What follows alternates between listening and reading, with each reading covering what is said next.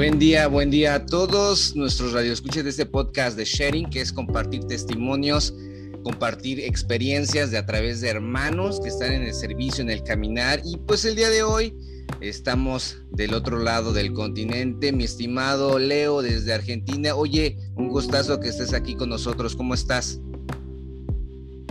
Hola Claudio, muy buenas noches. Bendecido por Dios, disfrutando, disfrutando de esta vida hermosa que Dios nos regala y muy feliz de poder compartir esta experiencia de podcast, de comunicación, de testimonio de Espíritu Santo junto con vos y toda la gente que te sigue en tus redes sociales. No, gracias, gracias también por, por tu tiempo. Este, cuéntame, ¿quién es Leo? ¿Cómo, cómo, ¿Cómo está Leo en Argentina? ¿Qué hace Leo en Renovación Carismática? Dime, ¿quién eres? Bien, Leo, Leo Iraola es un joven de 28 años, por gracia de Dios, casado, casado con, Nancy Dayana. Este, es un joven comprometido, es un joven comunicador social, este, próximamente docente, es también servidor de grupo oración, actualmente delegado de jóvenes de la diócesis, y por gracia y misericordia de Dios y también confirmación de la iglesia, ha podido hacer las veces de evangelizador, de predicador, de formación de jóvenes. Es un joven muy curioso, te cuento. Leo es curioso, curioso, curioso. Le encanta leer, le gusta viajar, tiene amigos de todas partes del mundo. Y por sobre todas las cosas, además de, que también le gusta cantar, o mejor dicho, ladrar con la guitarra, con la alabanza, este, es un joven que le gusta profundamente este, pasar mucho tiempo a solas con Dios. Oye, ¿alguna vez has venido a México? Estuve en México una sola vez. Estuve en una escala que tenía que hacer hacia Estados Unidos, tenía que viajar hasta Houston y estuve de escala en el Benito Juárez, en Ciudad de México.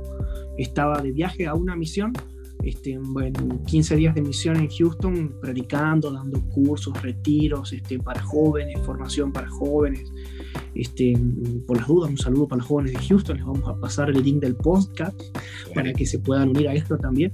Y sí, no, conozco solamente esa, esa parte de ida y de regreso, el Benito Juárez. Y creo que del avión vi el estadio de fútbol del, Cruz Azul.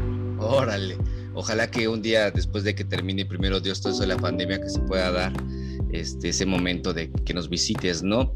Oye, así como me has compartido ahorita de que has estado en diferentes lugares, ¿qué se siente conocer este, a jóvenes en la misma sintonía de la iglesia? O sea, que tal vez nunca lo has conocido como tus compañeros de la escuela o, de tu vecino de la calle, pero sabes que hay algo en común. ¿Qué onda? Cuéntame de eso. Mira, hay una frase final del credo que dice, creo en la comunión de los santos. Yo recuerdo en el año 2013 que lo eligen Papa Francisco, ¿verdad? En marzo del 2013 eh, Francisco es elegido Papa y unos meses después este, se realizaba la Jornada Mundial de la Juventud en Río de Janeiro.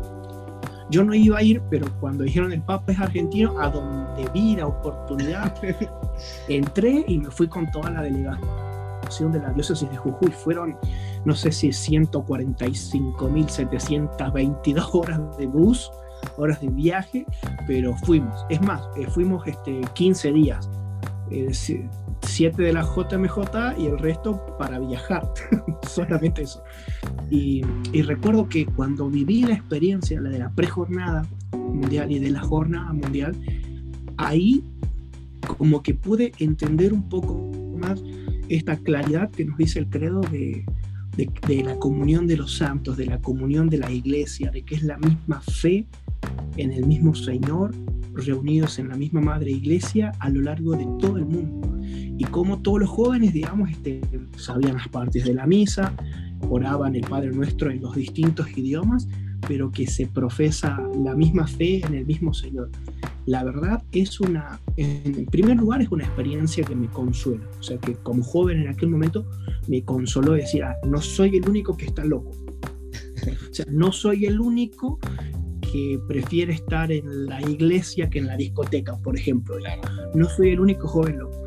Y lo segundo era de que te abría un panorama en esto de todo hombre es mi hermano, vayan por todo el mundo y anuncien la buena nueva.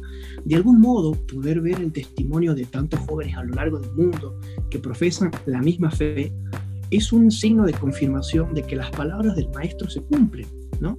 De que, y los haré mis testigos en Judea, en Samaria y hasta en los confines de la tierra, bueno, llegaron hasta Argentina, digamos, ¿no? Y así a China, a Estados Unidos, a México, Europa y el resto del, del mundo. Y la otra experiencia que me, que me causa ver y experimentarme y estar en medio de jóvenes este, católicos, ya sean perseverantes, nuevos, los que han dejado la fe y regresan, los que están en el liderazgo y demás, es que somos pueblo de Dios y somos también constructores del reino de Dios en la tierra, del reinado de Jesucristo en el corazón de cada uno. Y poder ser colaborador de eso, poder ser, digamos, de algún modo cómplice de la, de la obra de Dios en ese sentido, es realmente para mí un, honor, un honor. A veces este, uno se pregunta, pero tanto esfuerzo, porque las frustraciones y las desilusiones siempre están. Claro. En cualquier grupo, grupo humano están. Y la iglesia y los grupos de parroquia, movimientos de laicos y somos una excepción a esa regla. Aún a pesar de todas las cosas en contra, a pesar de todas las humanidades y todas las miserias que puedan haber en contra, ver luego los frutos de aquello que uno ha colaborado para que Dios siembre en las personas es el tercer signo, digamos, que realmente sí, sí, esto no es en vano, esto es real, el amor de Dios es real, se puede palpar y va de a poco dando frutos. Y a veces, me acuerdo, yo caía en esta tentación de que todos sean católicos, que todos crean, que todos se conviertan. Y cuando uno se encuentra con oposiciones del, mundo, políticas, ideológicas, eh, religiosas, etcétera, pareciera que ese sueño se trunca, ¿no? Y más aún cuando surgen cuando surgen cizañas, ¿verdad? Bueno, ahí, ahí entendí, digamos, de que este, la, la obra de Dios y la, la, obra del maestro es este. ¿no? Y que los cristianos siempre vamos a ser pocos. En la historia del cristianismo siempre fue así. Y, y en eso poder perseverar, consolar de que el franciscano de la iglesia donde nos reunimos en el grupo de oración, un día me corrigió y sus palabras me dieron consuelo.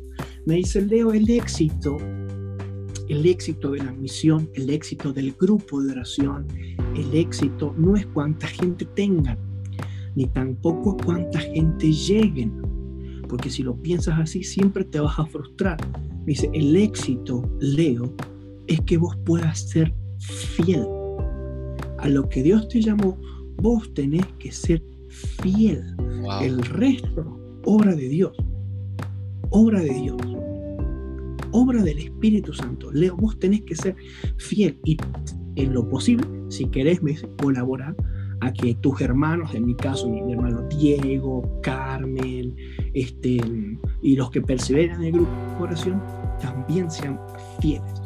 Si vos empezás a dejar de pensar en cuál va a ser la estrategia de marketing, digamos, para, para captar más jóvenes y empezás a enfocarte en cómo ser fiel a tu llamado, ¿sí?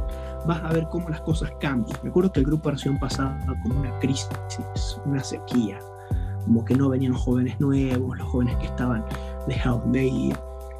Y bueno, posta, nos enfocamos en eso, o sea, posta es una expresión argentina de un énfasis en la, en la afirmación, entonces de que verdaderamente nos empezamos a enfocar en eso, entonces, ¿qué tengo que hacer yo? Tengo que ser un joven fiel, un hombre fiel, fiel a Dios, fiel a los principios. Entonces, más sacramentos, más vida de gracia, más vida de oración, más conversión, más testimonio. Y ahí, boom, boom, boom, boom, boom, empezó a crecer, empezaron a llegar más jóvenes. Y ahí me di cuenta, brother, que la estrategia de marketing del Espíritu Santo es que la iglesia sea fiel a su llamado Mientras más fieles son los discípulos a la misión que Dios les encomienda, más frutos da la iglesia. Eso me lo, me lo terminó de aclarar el libro del Derecho de los Apóstoles después de esta, de esta corrección del Padre Sergio. Oye, brother, entonces tú has apoyado a muchos grupos juveniles en esa parte de liderazgo, ahorita así como lo que me estás compartiendo de, de esa sequía, de las fotos, ¿no? Eh, ¿Es difícil evangelizar a los jóvenes en comparación a la gente adulta, en tu experiencia? De dificultades es el mismo grado de dificultad. En realidad, la difícil no es la audiencia. El difícil es el evangelizador. Eh, en síntesis, digamos, sí, sí. Los difíciles no son los que te oyen. Lo difícil es el que, el, que va a expresarse, el que va a comunicar, el que va a hablar. Em, en mi experiencia, perdón, después lo, lo, lo editas bien. En mi experiencia, he evangelizado tanto a jóvenes y adultos como a niños. Y ninguno ha sido más difícil que otro. Y todos han recibido bien el mensaje. El que pasó la dificultad era yo, en de encontrar, en adaptarme, en perder el miedo, en aprender más, en enfocarse más. O sea, para hablar un joven, para hablar con un niño, para hablar con un adulto, los tres, digamos, te van a, te van a escuchar y van a recibir el mensaje. Ahora, los tres lo van a interpretar de maneras distintas, los tres lo van a procesar de maneras distintas, porque los tres pertenecen a generaciones distintas, a culturas distintas, tienen historias distintas y tienen ciertas nociones de Dios, de la iglesia y de la fe que también son distintas, ¿no? Entonces, a cada una de esas realidades propias de cada edad, uno tiene que saber adaptarse. En esto no cambia el mensaje, ¿sí? no cambia el contenido, cambia nada más que la forma, cambia eh, la estructura, cambia el formato, cambia la, el, el envase, digamos. ¿sí? Coca-Cola a lo largo de los siglos de que existe ha cambiado el envase siempre, siempre. Y si es Navidad, le ponen el Papá Noel, y si llega un mundial de fútbol, le ponen una pelota de fútbol. Y si no venden, le ponen tu nombre para que compres Coca-Cola. El contenido es, la misma, es la misma. Entonces, este, uno teniendo, teniendo esta claridad, digamos, creo que me lo dieron los estudios de comunicación, uno aprende a adaptarse y uno aprende a salirse de uno mismo, a desaprender lo que ya aprendió y aprender cosas nuevas. Por ejemplo, para los niños, me acuerdo que escribí un cuento, yo jamás en la vida había escrito un cuento, y menos, y menos un cuento que le guste a la gente, menos todavía. Pero recuerdo que me dijeron, mira Leo, te toca dar, este, el, el tema, estaban dando un, como un querigma, un seminario de vida, y tenés que dar el tema de pecado. Bien, perfecto, pero ¿a quién hay que darle el tema de pecado? A chicos de nueve años que están haciendo el primer año de la catequesis de comunión. Oh. ¿Y ahora qué les digo? ¿Y ahora cómo? Y me acuerdo que escribí un cuento. Y me lo aprendí de memoria y fui y les conté ese cuento. Oye, los niños lloraban. Y yo ay, los lastimé con este cuento. Y me decían, profe, profe, el cuento me llegó al corazón, porque aquí en Argentina se dice mucho profe, ¿no? Al, al maestro de catequesis dice profe me llevó al corazón el cuento, profe, profe, me llevó al corazón. Y a los jóvenes, este, ya no, no será un cuento, digamos, será este, con ejemplos de la vida diaria. No sé si a mí, yo me encanta andar perdiendo el tiempo en internet y en las redes sociales, es uno de los efectos que tengo, y me gusta ver mucho stand-up, comediantes, gente que, que cuenta anécdotas de su vida de manera graciosa. Entonces yo traté de aprender algunas cosas de ellos, digamos, y contar anécdotas de la fe de manera graciosa. Entonces tiras una anécdota, otra, otra, y a la tercera risa vamos metiendo el contenido. Así. Y con los adultos, que bueno, la gran mayoría tiene ya algún tipo de experiencia de fe por, la, por el propio devenir de la vida, digamos, ¿no? Por el propio devenir de la vida, algunos ya se han casado, han vivido como una fe más de tradición, más rígida, más como una cuestión de, preceptos, ¿no? de, cumplimiento de preceptos, de cumplimiento de normas o de cumplimiento de rituales, ¿verdad? aquí se lo, se lo ve mucho, por ejemplo, cuando fallece una persona, un montón de cosas que pasan por la cabeza de la gente, ¿no? Que vos decís, ¿y eso de dónde lo sacaron? En el mes de enero de este año 2021, en casa sufrimos la muerte de mi abuelita, una señora ya de 91 años, que este, Dios la recibió en su reino, digamos, ella se fue a dormir y bueno, ya durmió en el Señor, digamos, ¿no? No, despertó más. Y claro, ante la, ante la muerte la familia se reúne por el dolor y la fortaleza que se requiere siempre en ese momento. Y claro, eh, había que, que, rezar, ¿verdad? Rezar, este, se reza la novena, se ya empecé a, empecé a escuchar, digamos, a, a gente que llegaba a la casa, familiares y demás, y un montón de ideas extrañas que pasaban por la cabeza de esta gente, digamos, que yo en mi, tiempo de juventud jamás lo hubiese escuchado. Y que cuando yo empezaba, empezaba a preguntarle, me, empezaban a comentar, digamos, y era medio que la forma en la que se vivía la fe, la espiritualidad, eh, o la, la, vida de piedad, digamos, la, la vida de oración de, de, estas personas en aquel tiempo. Entonces, cada vez que yo tengo que hablar con adultos, o por ejemplo, padres de, de catequesis o padrinos y demás, este, no me pongo de, de, igual a igual, ni tampoco en el papel de profesor, yo les vengo a enseñar algo, sino les digo, mírenme, yo tengo 28 años, estoy casado, ¿usted tiene sobrinos? Sí. ¿Usted tiene hijos? Sí. ¿Usted tiene ahijados? Sí. Bueno, imagine ahora que su ahijado, que su sobrino, que su nieto, que ha ido a la iglesia y demás, quiere compartir algo con usted. Vos que sos, y yo les voy a hablar como si usted fuese mi papá, como si usted fuese mi madre, como si usted fuese mi tía, y ahí me los agarré, Y ahí les empiezo a contar ya con la, con la alegría propia de la alegría cristiana y también con la seriedad con la que hay que hablar entre adultos. Claro. Y esas fueron como que en este tiempo, digamos, mis formas. Oye, ahora cuéntame ¿Cómo ha sido tu relación en la renovación carismática? O sea, para ti, ¿qué es la renovación carismática? Jesús. pregunta, pregunta amplia. Yo llego a la renovación carismática, no me la vas a creer. No, no me la vas a creer. Desde nacimiento. Sí, no, no, no, no, no, no. Desde antes, un poco antes. Pero déjame que te cuente, déjame que te cuente. No sé si has escuchado de que este, en la historia de la renovación hubo como dos sacerdotes que el Señor usó mucho con el carisma de oración por los enfermos, fueron Emiliano Tardif, que Dios lo tenga en la gloria, y Darío Betancourt. Él vive todavía, sí, claro. Betancourt vive todavía. Bueno, y Betancourt, este, mi padre Darío Betancourt, este, estuvo por toda América Latina, creo que hasta en el pueblo más recóndito, en el Amazonas, debe haber estado predicando. Resulta que en la ciudad de Libertador General San Martín, Ledesma, como se le dice aquí, donde vivía mi madre cuando era, cuando era soltera todavía, llega una jornada de evangelización que seguramente organizó o la parroquia o la renovación carismática de la parroquia de allá, de, aquel pueblo, de aquella ciudad de, San, de Ledesma, y mi madre fue, estando embarazada de mí.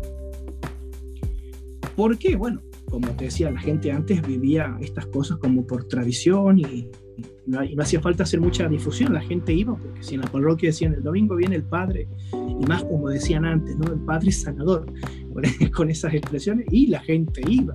Este, y, mi madre me cuenta de que en esa, en esa jornada, que yo sabía que estaba embarazada, este padre Darío Betancourt dice, bueno, de hay personas ¿no? que están en, embarazadas y, hay, hay, una que va a tener un, hijo varón y ese hijo varón va a ser de, del Señor. Bueno, mi mamá no sabía si iba a ser varón ni nada. Después ya de grande, cuando yo entro en la renovación carismática a los 18 años, voy a una misa de alabanza, de oración por los enfermos.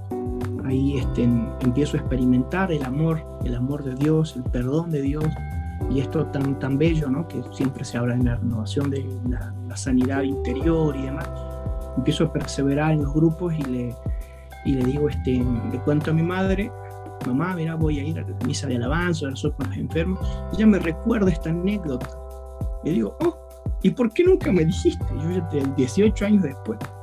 Y bueno, a partir de ahí, este, la renovación carismática se transformó ahí está, este, este ejemplo te voy a poner. ¿Viste la posada a donde llevan al joven herido en la parábola del buen samaritano? Sí. Bueno, yo creo que en mi vida el joven herido he sido yo y la posada ha sido toda la renovación carismática. Este, no solamente a nivel institucional, sino eh, familias, hombres, mujeres, jóvenes que, que me han sabido este, recibir y recibir mis heridas y vendar mis heridas y curar mis heridas también. Hoy en día, si te tengo que decir, la, la renovación es mi casa, la renovación es mi hogar, con todos los problemas que tiene, con todos los líderes buenos y malos que tiene, con todas las cosas a favor y en contra que tiene, la renovación es mi casa, es mi hogar y creo en mi corazón que es de verdad el lugar en donde Dios me ha llamado y Dios me ha plantado. Antes de la renovación carismática yo tuve experiencia de parroquia en grupos de parroquia, en otros grupos también de, de líderes, de dirigentes que son muy populares acá en Argentina y me acuerdo que cuando yo empecé a conocer a la renovación, que hacía el 17, ¿verdad? Bueno, a, de los 15 y demás fui a un grupo misionero que había en el colegio, fui a otro grupo de parroquia, en la parroquia Santa Teresita de aquí de Jujuy.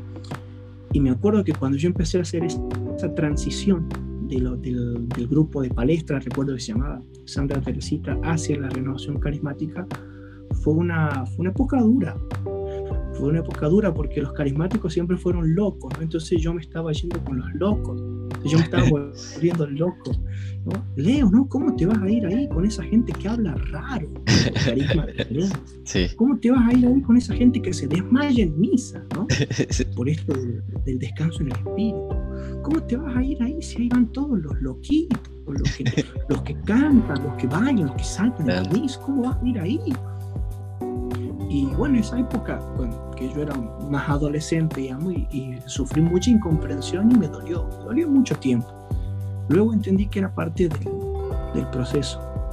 Y ya que estamos en, en esto, sí. y te decía que fue la posada donde Dios sanó mis heridas, eh, no quisiera dejar pasar si, sin contarte esta anécdota. Yo, yo, sé que la gente que te no escucha, te le, escuchan las le encantan las anécdotas, escucha esta anécdota. Ponele que yo tenía 20 o 21 años. Y la hermana, Marlene, mi hermana, digamos, este, mi hermana de, de, renovación, que era la delegada de jóvenes, tenía que ir a una reunión en Salta, en otra diócesis, una reunión regional, ¿verdad? Del equipo regional. Y ella no podía ir porque tenía que trabajar, porque iba por ver. Entonces, este, la coordinadora diocesana, que siempre confió en mí, agarró y me llevó a mí de suplente.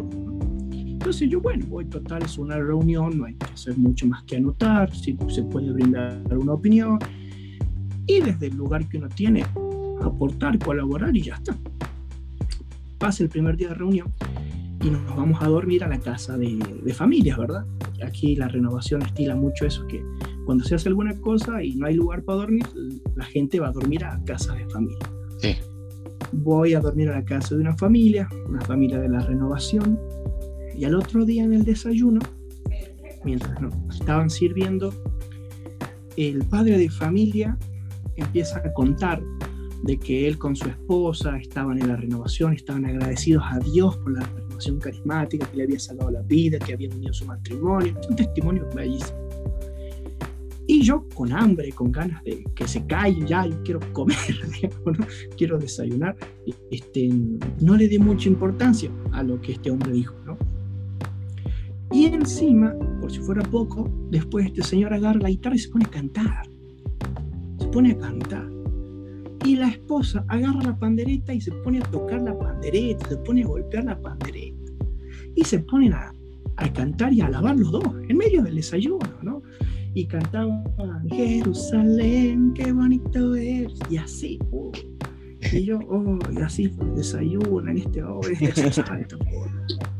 Y en eso que ellos estaban cantando, brother, yo empecé a llorar. Yo no sabía qué me pasaba en el desayuno. Nadie había hecho oración inicial, invocación del Espíritu, efusión, nada, nada. Esto, este matrimonio alababa, yo tomaba té, comía mi, comía mi bizcocho y lloraba. Y no, y como decía, ¿qué me pasa? ¿Cómo voy a estar llorando por esta gente que canta? Dejé de desayunar y me salí afuera. Y afuera dije, bueno, me voy a calmar. No, lloraba con más ganas. Entonces, este, en eso que me voy para afuera de la casa y, continúo llorando, le pregunto a Dios, ¿no? Señor, ¿qué pasa? ¿Qué, qué me pasa? ¿Qué, qué, está pasando? Y me acuerdo que siento una cosa interior, como un, como un fuego interior que, que de algún modo me empezaba a, a consolar.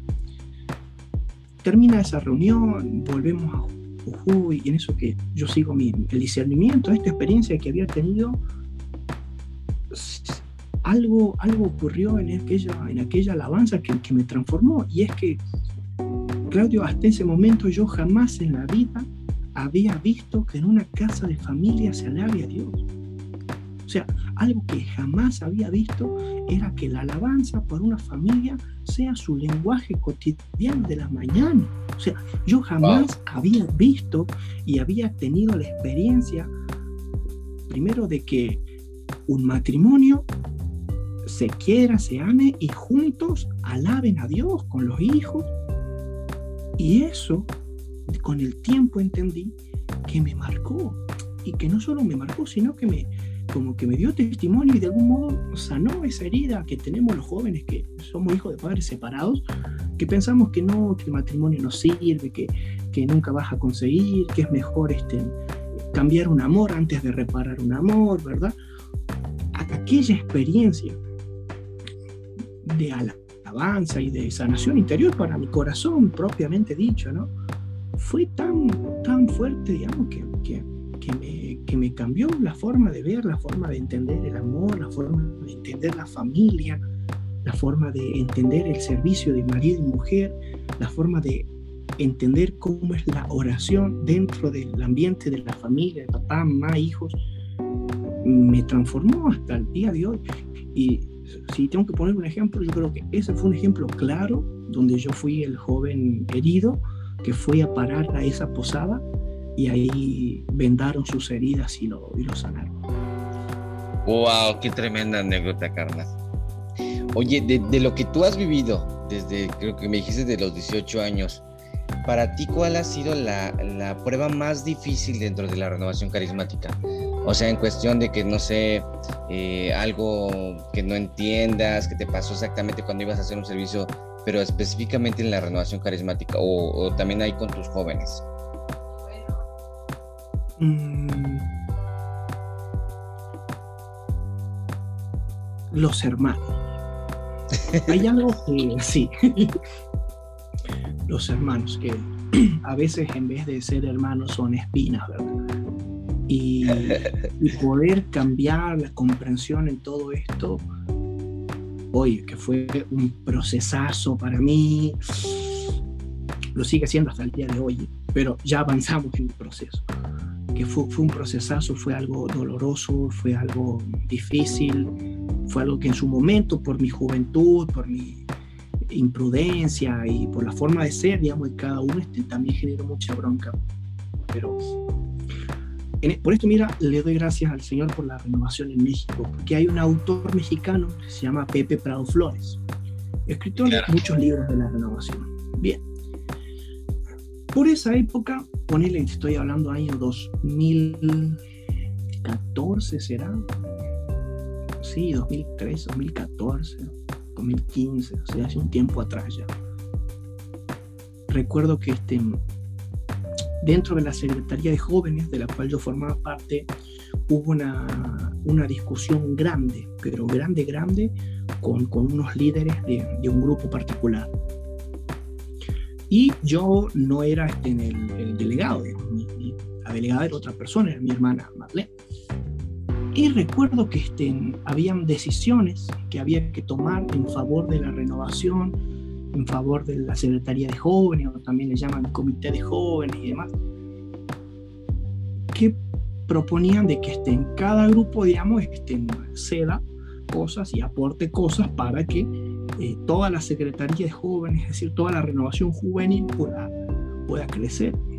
Y, estos grupos, o este grupo particular, estaba acostumbrado, digamos, a siempre mandar, porque era el grupo más grande, porque el grupo que tenía más plata, porque era el grupo que organizaba más eventos, más retiros, porque tenían plata para traer los predicadores y todo. Y me acuerdo que esa, esa vuelta tuvo un choque bien, bien, bien fuerte, bien fuerte. Discusiones, este, arrebatos, ¿no? Este, intolerancia, este, que así como los nombro, digamos, podemos identificar que son claramente los frutos de la carne que, que describe San Pablo ¿no? en la carta a los Gálatas, en el capítulo 5. Y quedamos mal, con estos muchachos quedamos mal, digamos, y no, no había forma de poder reconciliarse. Y, recuerdo que este, estos muchachos en, represalia contra, contra nosotros, digamos, en vez de dejar el problema ahí y que, bueno, cada cual eh, mantenga sus convicciones y demás, este, la continuaron. Y cuando la continuaron empezaron los, problemas, ¿no? Empezó porque empezaron las calumnias, las mentiras, las habladurías, la persecución, este, eh, pedirle a la gente que hable mal de uno,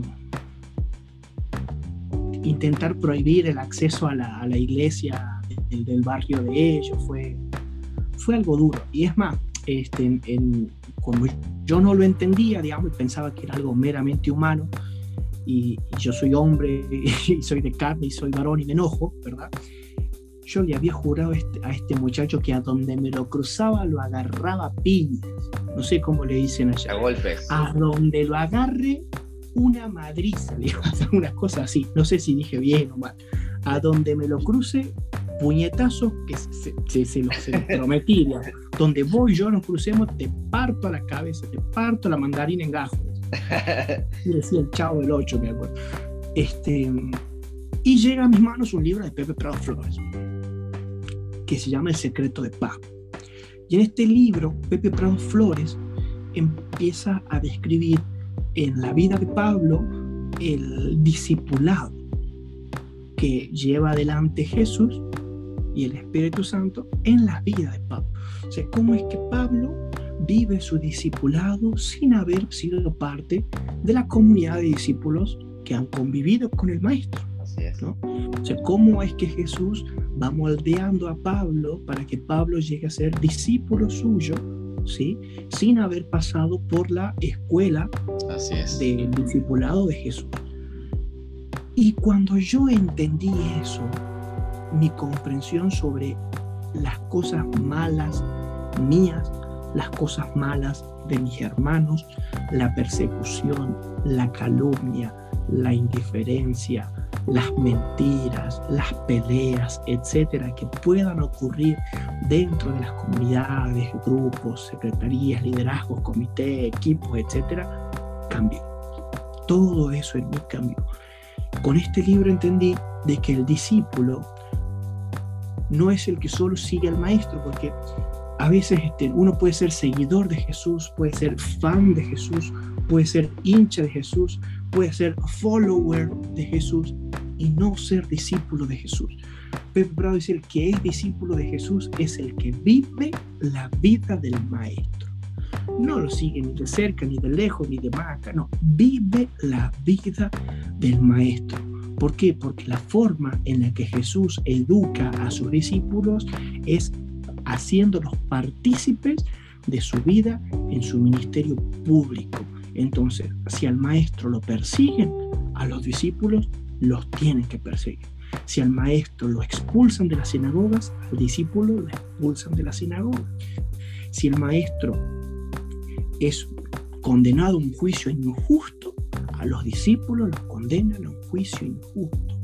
Y esa forma en la que Jesús te hace compartir los rasgos, obviamente no vivimos exactamente la vida del maestro, esa forma en la que compartimos esos rasgos de la vida del maestro es la mano del Señor educándonos y forjándonos para ser discípulos de Él. Ahí entendí que lo que hizo este muchacho, lo que hacían estos muchachos con sus cosas, era en realidad un favor que ellos me hacían colaborando con el discipulado que yo tenía que vivir. Porque así como a Jesús lo expulsan, lo discriminan, lo, no, ¿cómo, ¿cómo, se dice?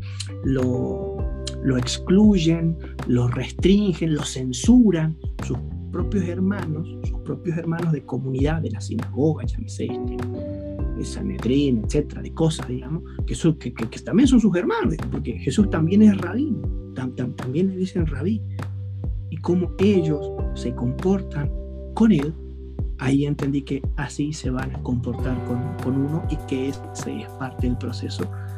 Y que así como dice San Pablo, ¿no? Este, si morimos con Cristo, resucitaremos también con Él. Y bueno, me dejé de enojar, abracé el proceso, abracé todo lo que estaba viviendo ya no lo iba a agarrar a puñetazos donde me lo cruce. Ahora le iba a dar las gracias. Un abrazo. le iba a dar las gracias y iba a tratar de, vincularme nuevamente con él, ¿no? Este, con él, con ellos, con, con todas esta, estas personas, digamos. Este, ahí dije, no, ellos en sí no, no era ni del mal, ni del diablo, ni de broncas solamente, sino que Dios se vale de todas estas circunstancias y me hizo atravesar a mí esto para que yo pueda crecer, para que lo pueda entender, para que se me caiga el velo de los ojos y pueda profundizar más, comprender más y vivir mejor y servir mejor.